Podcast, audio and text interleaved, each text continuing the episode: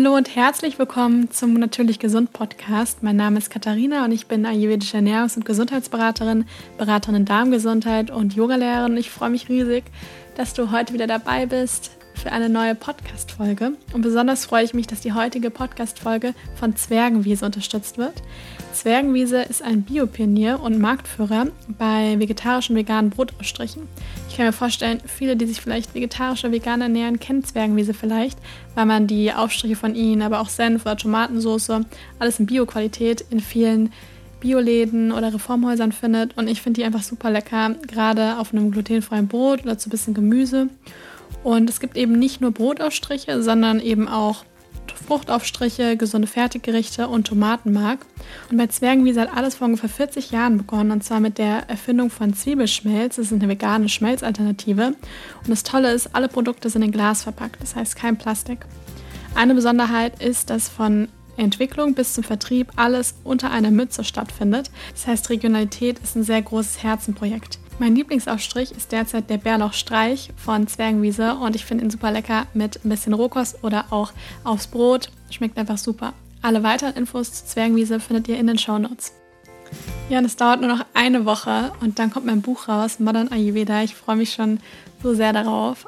Also, wer es noch nicht vorbestellt hat, der sollte es unbedingt tun in eurer Buchhandlung des Vertrauens oder bei Amazon, Thalia. Ihr könnt es euch überall vorbestellen und da wird ihr mir eine riesen Freude machen. In dem Buch erwarten euch über 100 vegan-ayurvedische Rezepte. Es gibt aber neben Rezepten, die auch alle glutenfrei und ohne industriellen Zucker, sind, gibt es auch eine ganze Menge an Wissen über Ayurveda. Das heißt, ihr findet Wissen über die Doshas, über die Jahreszeiten, über Gewürze. Es gibt einen Konstitutionstest und sehr viel mehr. Also es ist ein riesen Herzensprojekt und ich kann es gar nicht erwarten, dass es nächste Woche rauskommt. Den Link zur Vorbestellung findet ihr in den Show Notes. In der heutigen Podcast-Folge erwartet euch ein Interview mit der lieben Anna Rehschreiter von Anatsu. Und zwar ist Anna Ernährungsberaterin nach der traditionellen chinesischen Medizin und sie hat sich vor allem auf die Ernährung nach den fünf Elementen spezialisiert. Und das Tolle ist, sie teilt mit uns ganz, ganz viel über die TCM, aber sie gibt uns auch ganz viele Tipps, weil Ayurveda und TCM sind sich so ein bisschen ähnlich, was man dann jetzt im Winter oder im Herbst machen kann, um den Körper wirklich zu stärken und gesund durch die Zeit zu kommen. Ich wünsche euch ganz, ganz viel Spaß bei der Folge. Ja, dann herzlich willkommen, liebe Anna, bei mir im Podcast. Ich freue mich total, dass du da bist. Kannst du dich zu Beginn einmal kurz vorstellen? Hallo Katharina, vielen, vielen lieben Dank für die Einladung zu dem Gespräch. Ich freue mich auch total. Ich bin die Anna, die Anna Reschreiter. Ich sitze hier in Wien und ich spreche über die Ernährung nach den fünf Elementen der traditionell chinesischen Medizin. Ja, vielen Dank. Und kannst du vielleicht einmal uns ein bisschen mitnehmen, wie das alles entstanden ist? Du hast ja auch einen Blog und ähm, arbeitest darin jetzt in dem Bereich der TCM auch. Und hast du so eine eigene Geschichte, wie du dazu gekommen bist? Mhm. Ich habe ähm, zwölf Jahre lang in einer Medienagentur gearbeitet, ähm, 24-7 ähm, immer den Laptop dabei, immer erreichbar, bis es mich irgendwann einmal zusammengebracht hat, so wie es man bei uns in Österreich sagt. Das heißt, ich bin mit einer ähm, Not-OP quasi mehr oder weniger ähm, im Krankenhaus gelandet, natürlich an einem Wochenende, wo wir ähm, relaxed ähm, entspannen wollten nach einem großen abgeschlossenen Projekt. Und ähm, an diesem Wochenende, wie ich dann äh, operiert worden bin, habe ich eigentlich noch, bis ich quasi in den OP reingeschoben bin, immer noch mit der Agentur telefoniert. Und dann nach der OP hat mich dann eben ein Arzt zur Seite genommen, wie es mir dann ein bisschen besser gegangen ist, und gesagt, Herr, Sie müssen ein bisschen runterkommen von Ihrem Trip, weil das gibt's ja gar nicht. Und nachdem es mir nach dieser OP sehr, sehr schlecht gegangen ist, ähm, bin ich auch längere Zeit im Krankenhaus geblieben und habe quasi Handy- und Laptop-Verbot gehabt. Ähm, und ja, und da sind halt einfach so diese Gedanken gekommen, ey, so kann es eigentlich gar nicht weiterlaufen bei mir in, in, in meinem Leben, weil ich bin am Blinddarm operiert worden und ich habe ganz viele, schon vorher viele Anzeichen von meinem Körper bekommen. Durch den ganzen Stress, durch den ganzen Zeitdruck, durch das extremst wenige Schlafen. Aber ich habe einfach alle Zeichen ignoriert. Und ähm, ja, und dann so im Bett im Krankenhaus, furchtbar arm nach der OP, habe ich einfach umgedacht und ähm, habe einfach das Bedürfnis gespürt, einfach auch raus aus diesem Agenturleben, etwas anderes zu machen, etwas Sinnvolles zu machen.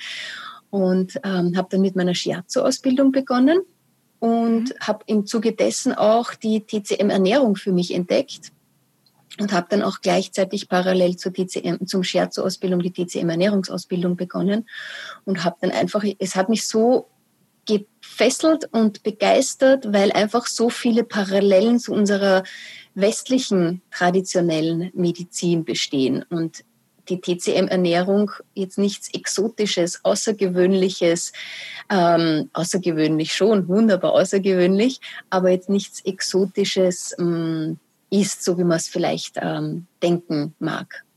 Ja. Und ja, das war so der Anfang. Schön. Kannst du vielleicht einmal kurz erklären, was Shiatsu ist? Weil ich glaube, viele, viele haben das vielleicht noch gar nicht gehört, da kennen das gar nicht. Ja, Shiatsu ist eine ähm, Art der Massage, wo du entlang, also mit Druck, den du eben mit der Hand oder mit dem Ellbogen oder mit dem Daumen oder mit dem Knie ausübst, entlang äh, der Meridianverläufe mhm. arbeitest. Und ähm, der Klient liegt ähm, auf der Matte am Boden, auf der Shiatsu-Matte und man löst über die Druckmassage Blockaden und Stagnationen vom Energiefluss im Körper auf. Und das ist eben eine, auch eine wunderbare Verbindung, dieses manuelle Arbeiten am Klienten mit der Ernährungsberatung, weil du das, was du quasi theoretisch oder am Puls oder an der Zunge siehst oder an der Gesichtsdiagnose äh, siehst, das spürst du auch richtig unter deinen Fingern im Energiesystem, im Meridianverlauf. Das ist irrsinnig spannend. Mhm. Interessant. Total schön. Im Ayurveda gibt es auch was ähnliches, das heißt Mama-Therapie und mhm. das ähm, verläuft eigentlich ganz ähnlich. Ja. Es ist, das Shiatsu ist ja eigentlich aus dem Japanischen mhm. und äh, bei der, in der traditionell chinesischen Medizin gibt es die Tuina. Das ist auch ah, ja. sehr, sehr ähnlich zum Shiatsu. Mhm. Und ähm, da, ja, es, ist, es gibt so wunderbare Parallelen auch zum Ayurveda. Ja. Ja. Und viele, die ja jetzt gerade den Podcast hören, die haben durch mich jetzt schon ein bisschen was über Ayurveda gehört. Über TCM hatte ich ja auch schon mal die Katharina im Podcast, ist jetzt schon ein bisschen mhm. her und seitdem sind auch viele neue Hörer dazugekommen. Deswegen kannst du einmal so ein bisschen erklären, was die TCM eigentlich ist, also die traditionelle chinesische Medizin, was mhm. sie so ausmacht und was vielleicht auch so die Besonderheiten im Vergleich zu unserem westlichen Medizinsystem sind. Mhm. Sehr, sehr gerne.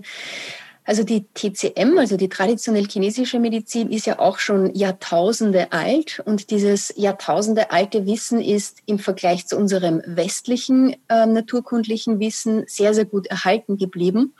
Ähm, und im Grunde geht es genau darum, was unsere Großmütter vielleicht schon intuitiv gemacht haben. Die haben gewusst, warum sie auf den Kümmelbraten den Kümmel draufgeben ähm, oder auf die Rosmarinkartoffeln den Rosmarin oder den Zimt auf die Zimtschnecken im Winter, weil sie einfach von die, über die Wirkung der Gewürze vielleicht intuitiv oder hergebracht von ihren, ähm, von älteren Generationen schon gewusst haben.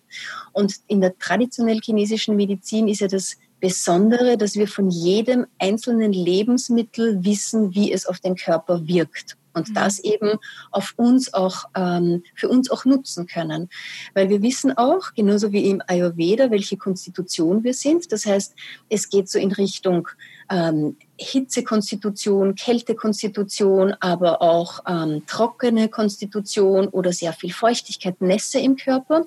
Und wir wissen, welche Lebensmittel uns erwärmen, also die Kälte vertreiben oder uns ein bisschen abkühlen, aber auch welche Kochmethoden das machen. Und wir orientieren uns natürlich auch an den Jahreszeiten. Das heißt, ist es draußen warm oder ist es draußen kalt? Dementsprechend passe ich auch meine Ernährung an.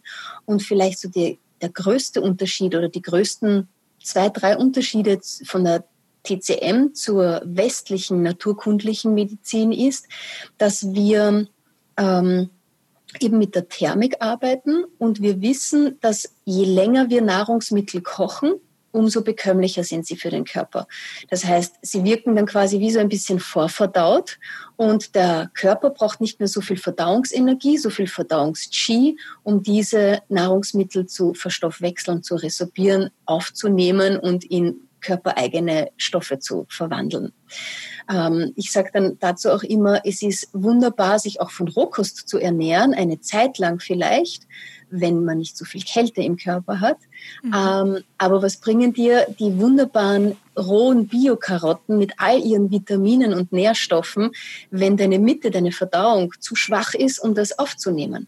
Ja. Deshalb ist eigentlich auch so die Grundempfehlung von der TCM, ähm, vor allem, wenn ich, wenn ich Verdauungsprobleme habe, wenn ich, wenn ich gewisse Beschwerden habe, zuerst einmal die Mitte und die Verdauung aufzubauen, weil wir in der TCM wissen, dass unsere gesamte Immunität, unsere Gesundheit, die Qualität von unserem Schlaf, ähm, unsere Abwehrkraft, äh, wie unsere Haut einfach ausschaut, wie unsere Verdauung ist, das hängt alles von unserer Mitte, von unserer Verdauung ab.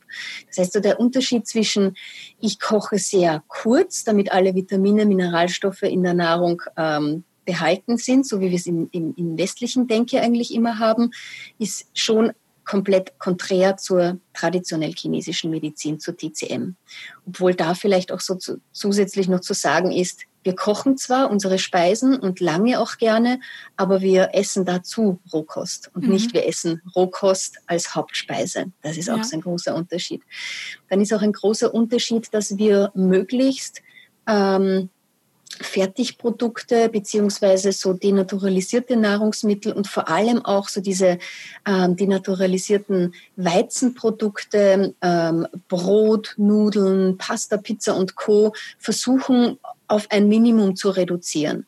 Mhm. Ähm, und in der westlichen Medizin haben natürlich diese Kohlenhydrat, verarbeiteten kohlenhydratreichen Nahrungsmittel wie zum Beispiel Brot oder Nudeln schon einen deutlich höheren Stellenwert. Ja. Aus Sicht der DCM erzeugen sie sehr viel Nässe und das wollen wir immer vermeiden. Also das würde ich sagen, sind so die größten Unterschiede, wenn ich jetzt so westliche und mhm. traditionell chinesische Medizin betrachte. Und wenn jetzt jemand zuhört, der sagt, oh, ich glaube, meine Mitte ist jetzt nicht ganz so stark, was wäre denn so das Erste, was man machen könnte, um die Mitte wirklich zu stärken? Also ich empfehle als allererstes am allerliebsten ein warmes Frühstück, mhm. weil ich einfach weiß, dass die, oder auch aus eigener Erfahrung weiß, wie es bei mir war damals in meiner stressigen Agenturzeit, dass ich aufs Frühstück immer verzichtet habe, weil ich entweder keine Zeit hatte, unter Anführungszeichen keine Zeit hatte, in Wirklichkeit mir nicht die Zeit genommen habe, beziehungsweise ähm, auch auf meine Kalorien geachtet habe. Das gibt es ja zum Beispiel in der TCM auch nicht. Wir achten nicht auf die Kalorien, sondern wir achten darauf, welche Nährstoffe und welche, welche Energiequellen wir zu uns nehmen, die einfach unsere kostbaren Körpersäfte, unser, unser Qi, unsere Energie, unser Yang, unsere Wärme aufbauen. Und ich habe früher auch auf das Frühstück gerne verzichtet, um Kalorien einzusparen. Mhm. Und das ist eigentlich so das Schlechteste, was wir machen können, weil gerade in der Früh, laut der Organzeituhr, mit der wir auch sehr gerne in der TCM arbeiten, gerade in der Früh sind Magen und Milz, unsere Verdauungsorgane, in ihrer Fülle, in ihrer Kraft, in ihrer Energie. Und da können wir auch richtig, richtig gut deftig und energievoll essen, weil wir mhm. das auch gut verstoffwechseln können. In der, in der Oppositionszeit, also am Abend, da sind unsere Verdauungsorgane in der Minusstunde, sagt man. Da sind sie schon müde, da brauchen sie ihre Ruhe, da brauchen sie nicht auch noch ein deftiges, großes Abendessen, so wie es oft bei uns einfach gemacht mhm. wird. Wenig in der Früh essen, dann Mittag schnell, schnell, schnell, dazwischen irgendwelche Weckeln oder irgendwelche Salate, belegte Brote und am Abend dann vielleicht das große Abendessen. Ähm, und das ist halt in der TCM anders. Da gilt wirklich so dieses Prinzip Frühstücken wie ein Kaiser, Mittagessen wie ein König, Abendessen wie ein Bettler. Mhm. Und dieses warme Frühstück ist eigentlich das, was ich jedem ans Herz legen würde, sei es jetzt ein Porridge, sei es jetzt vielleicht die Suppe vom Vorabend, auch wenn es vielleicht ein bisschen untypisch für unsere Breitenkreise klingt, oder auch ein Getreide vom Vorabend, das übrig geblieben ist, mit ein bisschen püriertem Gemüse oder ein Kompott zum Getreide, ein Kompott zum Porridge ein Omelett vielleicht ähm, oder ähm, eine Gemüsespeise, ein Gemüsecurry. Das kann alles ein wunderbar nährendes Frühstück sein, das deine Mitte einfach schon gleich in der Früh in die Balance bringt und ihr vor allem Kraft und Energie schenkt. Mhm. Ja, Ja, im Ayurveda ist es genauso. Also da wird eben auch gesagt, dass das Verdauungsfeuer, da ist man noch so ein bisschen der Meinung, also das Chi, das heißt im Ayurveda Agni, also Verdauungsfeuer, dass das in, auf jeden Fall ein Frühstück ist total wichtig und dass es so in die volle Kraft, Kraft kommt so am Mittag und aber ein Frühstück ist super wichtig und am besten eben warm, weil es eben auch Energie gibt und so ein bisschen vorverdaut ist und von daher da ist TCM Ayurveda eben sich recht ähnlich und ich kann das auch wirklich nur jedem empfehlen, morgens mit was Warmem zu starten. Man vielen, gerade bei Frauen oder jetzt auch in der Zeit, wir haben schnell kalte Hände, kalte Füße und es ist nicht nur einfach nur für unser Verdauungsfeuer schön, sondern wenn man fühlt sich einfach insgesamt wirklich so, als würde man einfach so wirklich Energie dem Körper geben durch eben warmes Wasser, heißes Wasser, durch ähm, einen Tee, durch eben eine Suppe oder ein Porridge und da kann man so viel mitmachen. Also es gibt auch noch sehr viel mehr als nur Porridge. Meine, viele meinen immer, ich ja. muss jetzt mein Leben lang dann morgens immer nur Porridge essen.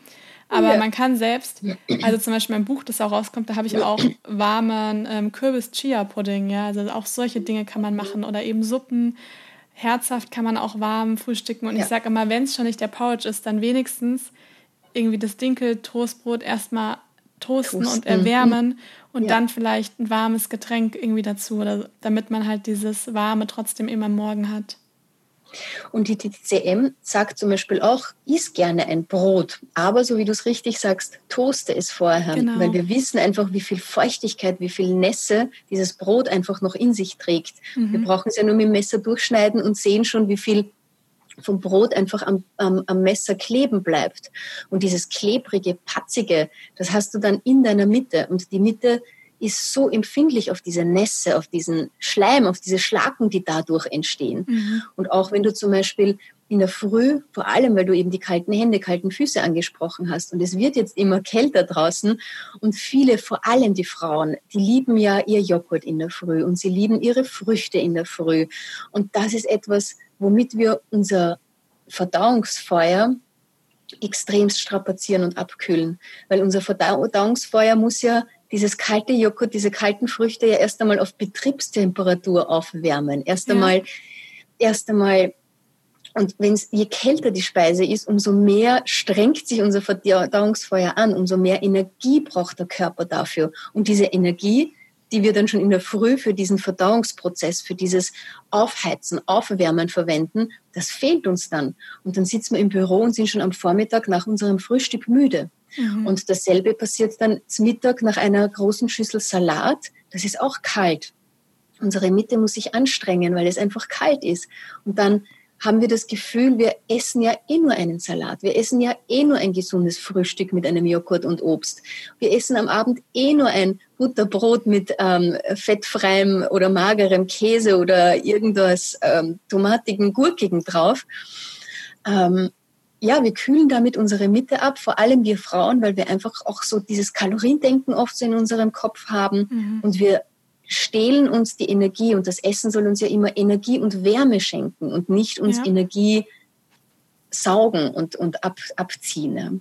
Ja, das stimmt. Ja, ich glaube, das ist halt wirklich gerade dieses Kaloriendenken, dass man, dass man Lebensmittel nicht in Eigenschaften sieht oder eben in der Thermik, sondern dass man immer schaut, was, was für Kalorien, ja. wie viel Kalorien sie denn haben. Da, ich ja. meine, das beste Beispiel ist zum Beispiel irgendwie eine Avocado oder eine Handvoll Nüsse. Die, hat, die ist so voller wertvollen Nährstoffen und mhm. guten Fetten und so weiter und hat natürlich im Vergleich vielleicht zu einem billigen Schokoriegel, ja. der vielleicht irgendwie so Fitness ähm, ja, gebrandet ist und der hat vielleicht viel weniger Kalorien als eben sowas, aber der Körper nimmt das ganz anders auf und verwertet das ganz anders und gibt einem eben langfristig eine ganz andere Energie. Total. Und ich sage auch sowas wie zum Beispiel ein Mandelmus oder wie Datteln. Das sind so kostbare Nahrungsmittel. Und ich mhm. werde dann oft gefragt, ja, aber da ist doch so viel Zucker drinnen. Und Mandelmus, das hat ja so viele Kalorien. Mhm. Ja, klar, ich kann auch nicht ein halbes Glas davon essen, aber das sagt mir eigentlich auch schon mein Menschenverstand, dass das nicht, nicht, nicht, ähm, ja, nicht, nicht logisch ist, so viel davon zu essen. Wir haben halt einfach leider auch aufgehört, auf unser Sättigungsgefühl zu ja, achten. Genau. Und dann, und dann ist halt das halbe Nutella-Glas leer oder viel zu viel Mandelmus oder viel zu viele Datteln gegessen, weil wir einfach auch so diese Energie oder dieses Süße oder dieses, dieses Jinnige, was ich sage, das nährt uns ja auch seelisch und geistig und die Nahrung soll uns ja auch befriedigen, mhm. aber wir nehmen einfach zu viel oft davon. Ja. Und das kommt halt ja, und bevor ich mir, bevor ich mir den Kopf zerbreche, wie viele, wie viel Zucker Datteln haben oder wie viel Kalorien Datteln haben oder ein bisschen Mandelmus hat, zwei Löffeln so zwischendurch statt dem Süßigkeitenbooster zu naschen. Also das esse ich lieber, als jetzt mir eine halbe Tafel Schoko reinzuhauen. Und ich kenne ja. und ich weiß, wovon ich spreche, weil ich bin wirklich auch bekennender Schokotiger. Ähm, aber es gibt wunderbare andere Alternativen. Mhm. Genau. Und jetzt hatten wir hatten es vorher schon mal kurz angesprochen, wir sind ja jetzt gerade nicht mehr im Hochsommer und mhm. leben auch nicht irgendwo auf Bali, sondern mhm. wir sind hier in Deutschland oder in Österreich. Und es wird jetzt einfach ähm, sehr viel kälter und ganz langsam geht es ja auch so ein bisschen auf den Winter zu. Und gerade in der TCM, auch im Ayurveda, verändern sich ja so, wenn sich die Zyklen in der Natur einfach verändern, dann sollte sich unsere Ernährung ja auch so ein bisschen verändern. Was würde die TCM denn jetzt so empfehlen? Worauf sollte man achten, wenn es jetzt einfach Richtung Herbst, Winter zugeht? Mhm. Wir stehen es uns ja total auf die Regionalität, wenn es möglich ist, und vor allem auf die Saisonalität. Das heißt, jetzt im Winter wachsen bei uns keine Bananen. Bei uns wachsen grundsätzlich keine Bananen. Auch keine Orangen und keine Mandarinen. Das sind alles Nahrungsmittel, die sehr, sehr kalt sind. Auch Beerenfrüchte die haben wir im Sommer in Hülle und Fülle gehabt und das ist auch wunderbar, weil sie uns erfrischen. Jetzt im Winter haben wir Kohlgemüse, wir haben Wurzelgemüse, das sind auch alles natursüße Nahrungsmittel. Wir haben rote Rüben, wir haben Süßkartoffeln, wir haben wunderbares Getreide, das wir damit kombinieren können. Das ist, wenn wir lange Getreide kauen, wird es auch süß. Und diese Nahrungsmittel sollten wir einfach auch im Winter für uns nutzen, also quasi die saisonalen Nahrungsmittel, ähm, saisonales Gemüse, wie eben Wurzelgemüse, Kohlgemüse und so weiter, aber auch Obst. Wir haben jetzt viel Lagerobst. Wir haben jetzt die ähm, süßen Äpfeln, die bei uns von den Bäumen gefallen sind. Wir haben die Birnen, ähm, wir haben vielleicht noch Zwetschgen oder auch Obst, das wir auch eingemacht haben in Gläsern mit vielleicht erwärmenden Gewürzen wie Zimt, Nelke, Sternanis. Das sind wirkliche Kostbarkeiten, die wir in Gläsern aufbewahren können und uns über den Winter auch für unser Frühstück oder für eine Nachspeise oder eine, Nachmittagsjause einfach uns Gutes tun können. Das heißt so in erster Linie mal, was wärmt uns, was nährt uns, was nährt unser Yang, also unser, unser Feuer in unserem Körper und darum geht es ja auf jeden Fall einmal äh, saisonales Gemüse, saisonales Obst, ähm, vielleicht auch Getreide, Getreidebreie. Ähm, vor allem Hafer ist ein erwärmendes Getreide oder das erwärmendste Getreide von der Thermik her. Und ich bin nicht vegetarisch, ich bin auch nicht vegan. Ähm, die TCM empfiehlt auch sehr, sehr gerne Fleisch, vor allem jetzt im Herbst, im Winter Wildfleisch und ähm, soll ich da jetzt mehr ins Detail reingehen, welches Fleisch welche Wirkung hat? Klar, oder schrecke ich da deine, nee, deine nee, vegetarischen Hörer völlig also, ab? Also alle Vegetarier, Veganer müssen kurz die Ohren zuhalten. Aber in der TCM wissen wir einfach, wie kostbar Fleisch auch sein kann, in Maßen, in bester Qualität natürlich, mhm. auch mit Herz und Hirn. Und wir wissen einfach auch von der blutaufbauenden Wirkung, von der Ski-aufbauenden, energiegebenden, kraftgebenden Wirkung einfach, vor allem auch für Frauen, die viel Blut vielleicht während der Menstruation verlieren oder die vielleicht auch schon lange keine, keine Menstruation mehr hatten, ist einfach Fleisch, Kraftsuppen extremst kostbar. Ja. Und äh, Wildfleisch ähm, aber auch zum Beispiel Entenfleisch ist etwas, was wir jetzt im Herbst oder dann auch im Winter sehr, sehr gut für uns nutzen können. Mhm. Rindfleisch, lang gekochtes Gulasch, Currys, das ist etwas, was uns viel Energie und viel Wärme auch schenkt. Und dann natürlich auch mit Gewürzen kochen, weil wir haben natürlich auch so unser Salz und unser Pfeffer, das ist immer griff, steht immer griffbereit.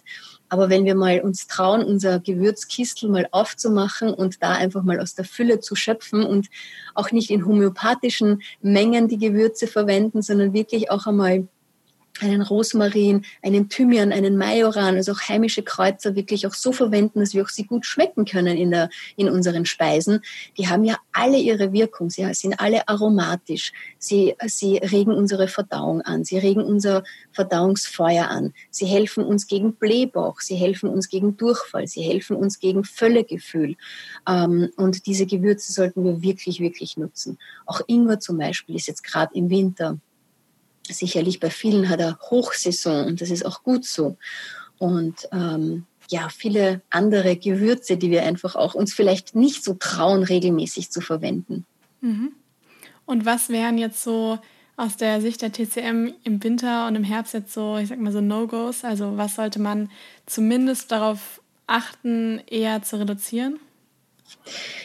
Auf jeden Fall die Südfrüchte. Also wir essen sehr, sehr gerne Mandarinen und Orangen, weil sie einfach dann in dieser Jahreszeit bei uns auch gerne angeboten werden, weil sie mhm. auf der anderen Seite des Globus, dort wo es auch wirklich warm ist und dort wo die Leute diese Südfrüchte zur Kühlung auch gerne nutzen können. Äh, Mandarinen und Orangen sind vor allem, wenn ich erkältet bin, vor allem, wenn die Nase rinnt, vor allem, wenn ich verschnupft und die Kinder rotzig sind, ähm, sollten wir diese, Nahr also sollten wir Südfrüchte, vor allem wie Orangen, Mandarinen, meiden, weil mhm. sie sind thermisch sehr, sehr kalt. Eine Paprika, eine rote Paprika hat viel, viel, viel mehr Vitamin C als eine Orange oder eine Mandarine. Oder auch unsere heimischen Gemüse haben oft viel, viel mehr, Brokkoli zum Beispiel, viel, viel mehr Vitamin C, weil sich alle immer so anhalten an diesem wichtigen Vitamin C. Das haben wir in unseren heimischen Gemüsesorten deutlich in höherer Konsistenz. Mhm oder Konzentration. Das heißt, die Südfrüchte, aber auch mit Bananen würde ich sehr stark aufpassen im, im Winter, vor allem eben, wenn ich verschleimt bin, wenn die Nebenhöhlen zu sind, wenn eine Erkältung sich einfach ankündigt.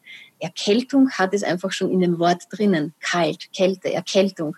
Das mhm. heißt, wir wollen uns wärmen, wir wollen uns aufheizen und nicht noch zusätzlich mit rohen äh, Südfrüchten vor allem auch noch abkühlen. Und Stichwort rohes auch äh, rohe Salate, Tomaten, Gurken, Zucchini. Ähm, das sind alles Gemüse, die im Sommer bei uns wachsen.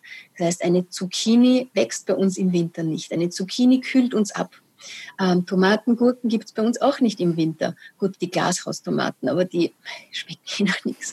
Also das heißt, ähm, diese Rohnahrungsmittel so weit wie möglich runter reduzieren. Und ich glaube, ich spreche da 90 Prozent deiner Hörerinnen, und ich sage ganz bewusst Hörerinnen an, weil wahrscheinlich der Größteil bei dir auch Frauen ja. sind, die zuhören. Ja. Und ich traue mich zu behaupten, 90 Prozent von uns Frauen, wir, sind, wir müssen eh auf unsere Wärme aufpassen, auf unser Yang mhm. aufpassen, weil wir ja jinnige Wesen sind. Das ist ja auch gut so. Wir müssen uns mehr aufwärmen als die hitzigen Männer, die sich vielleicht eher ein bisschen ja. abkühlen sollten. Wenn wir aber so in den Wechsel kommen, wenn wir ähm, schwanger sind, wenn wir stillen, wenn wir eher so in diese hitzige Lebensphasen kommen dann ist es wunderbar, sich auch wirklich mit Rohkost, mit Südfrüchten, mit ein bisschen Milchprodukten, Joghurt auch abzukühlen, mhm. thermisch auch ein bisschen abzukühlen. Aber nicht im Winter, wenn es kalt wird und ich sowieso immer kalte Hände, kalte Füße habe.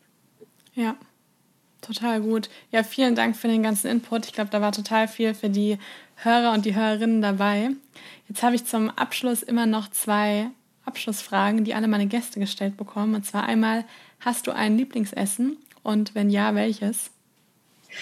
Ich bin so eine begeisterte Esserin. Ähm, ich ich, ich sage, glaube ich, bei jeder zweiten äh, Speise, das ist so mein, mein Lieblingsessen.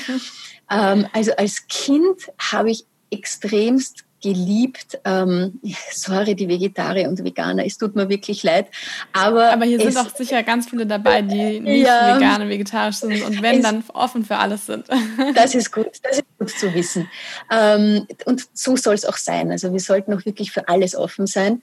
Also bei uns zu Hause am Sonntag sollte immer Schnitzel mit grünem Salat und selbstgemachten Pommes auf den Tisch kommen. Das war so mein, ist so meine Kindheitserinnerung von Essen.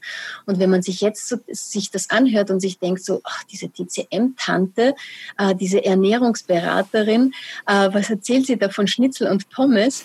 Aber ich, ich sehe das einfach auch sehr undogmatisch, unsere, unser Essen. Und das ist für mich so das Wichtigste, auch so diese Ernährung und die Ernährungsumstellung oder die DCM-Ernährung so undogmatisch und unkompliziert wie möglich rüberzubringen.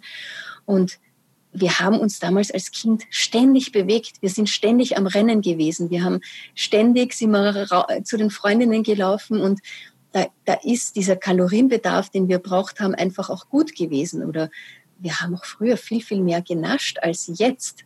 Ähm, also es ist früher einfach ein bisschen anders gewesen, habe ich mhm. so das Gefühl, im Vergleich zu jetzt wenn wir Junkfood essen und uns aber nicht bewegen. Ähm, also so mein absolutes Lieblingsessen also das sind so, wenn ich jetzt so denke, hm, das ist jetzt wieder so, so saisonal jetzt äh, gesehen, ich liebe es einfach Gemüse zusammenzuschneiden, ein bisschen Rotwein oder Traubensaft drüber zu geben, Gewürze rein. Ähm, ich liebe zum Beispiel äh, Kreuzkümmel, mhm. dann mit so Datteln und, und Zwetschgen ein bisschen so das Gemüse zu spicken mhm. und dann entweder so einen Fisch draufzulegen, in, also alles in einen Breter oder so äh, Entenkeule, Hühnerhacksal und das einfach ins Rohr zu schieben und eine Stunde im Rohr und das Gemüse ist wunderbar saftig, duftend und du hast eigentlich eine richtig schön warme, nährende schnell, schnell äh, gekochte Speise, auch wenn Besuch zum Beispiel kommt. Also mhm. ich glaube so, ich bin wirklich so dieser, dieser Backrohrgemüse, dieses, dieses Saftige, das, das liebe ich total. Mhm. Ich kann mich jetzt leider auf eine Speise, äh, auf eine Speise. Nee, ist ja total gut. ich wollte noch mal sagen, ähm, vielleicht für viele, die sich vielleicht jetzt vegan oder vegetarisch ernähren, dass man sowohl Ayurveda und TCM, dass man das aber auch total gut vegetarisch oder vegan auslegen kann. Also das, weil viele meinen immer so, nur weil ich jetzt, ähm, weil man jetzt vielleicht hört, in TCM wird eben Fleisch auch empfohlen und sagt aber, das geht für mich aus Gründen, warum auch immer, irgendwie gar nicht dann kann man trotzdem, das heißt nicht, dass TCM dann überhaupt nichts für einen ist, sondern dann kann man sich trotzdem diese ganzen tollen Sachen, die du auch genannt hast, mit dem Warm, mit dem Gekocht, mit den Gewürzen, ähm, mit dem langgekochten, mit den Brühen und so weiter, das kann man sich trotzdem rausnehmen und auch so total gut in einen veganen oder vegetarischen Ernährungsalltag integrieren. Total. Und gerade wenn du sagst, so auch die Kraftbrühen, so eine langgekochte Gemüsekraftbrühe, ja. ähm, wo ich wirklich Gemüse der Saison, also ganz viel Wurzelgemüse reinschneid, auch Ingwer mit reingebe ähm, und dann mit Wasser überdecke und dann so vier Stunden, sechs Stunden Gemüse, Kraftbrühe koche, mhm. ähm, dann in Gläsern haltbar mache. Das dann immer wieder untertags zum Beispiel sich dann aufzuwärmen und zu trinken, ist wirklich Energie pur mhm. auch im Winter. Und auch wenn ich jetzt aufs Fleisch verzichten möchte, kann ich das wunderbar mit Gemüsekraftsuppen machen oder mir äh, ein bisschen chinesische Kräuter holen, Kraftkräuter holen, die dann auch mitkochen.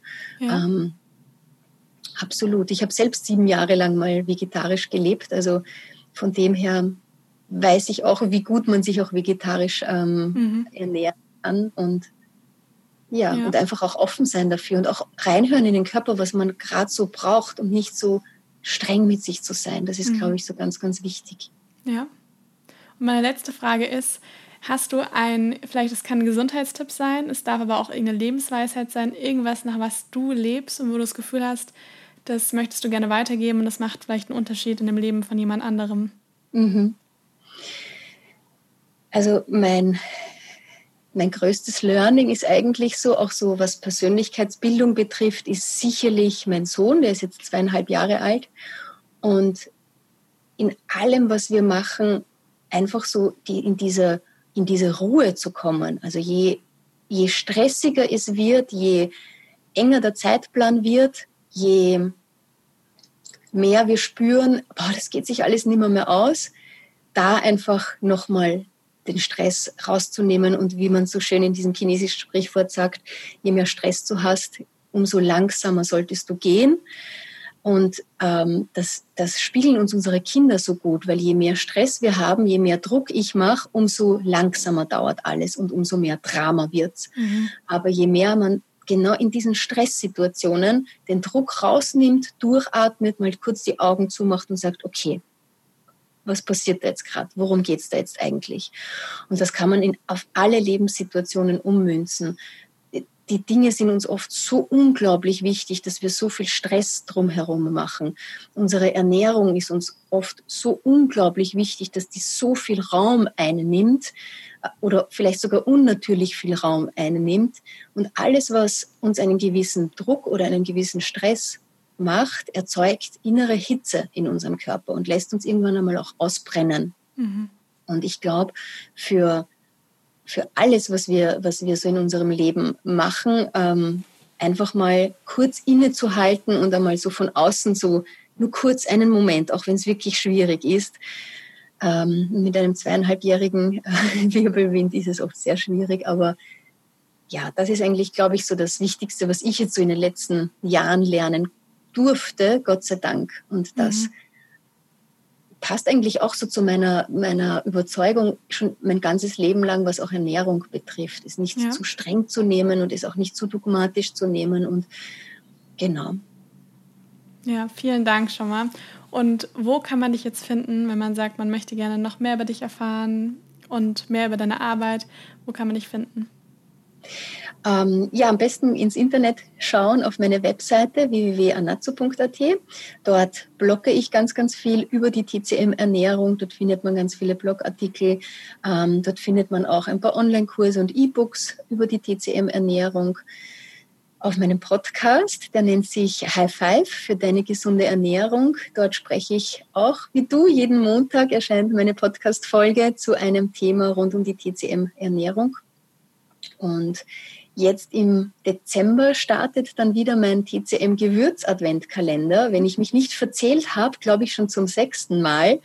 Und den kann man einfach kostenlos ähm, abonnieren auf meiner Webseite, sich dazu eintragen und dann erwartet hinter jedem Türchen einen Informationen über 24 Gewürze und jeden Tag ein neues Rezept. Also das wird wieder ein richtig, richtig schönes, schönes vorweihnachtliches Projekt werden. Super, das klingt richtig gut. Das werde ich auf jeden Fall alles in den Shownotes verlinken. Dann herzlichen Dank an dich. Ich sage herzlichen Dank, Katharina. Hat mir ganz, ganz viel Freude gemacht, mit dir zu sprechen.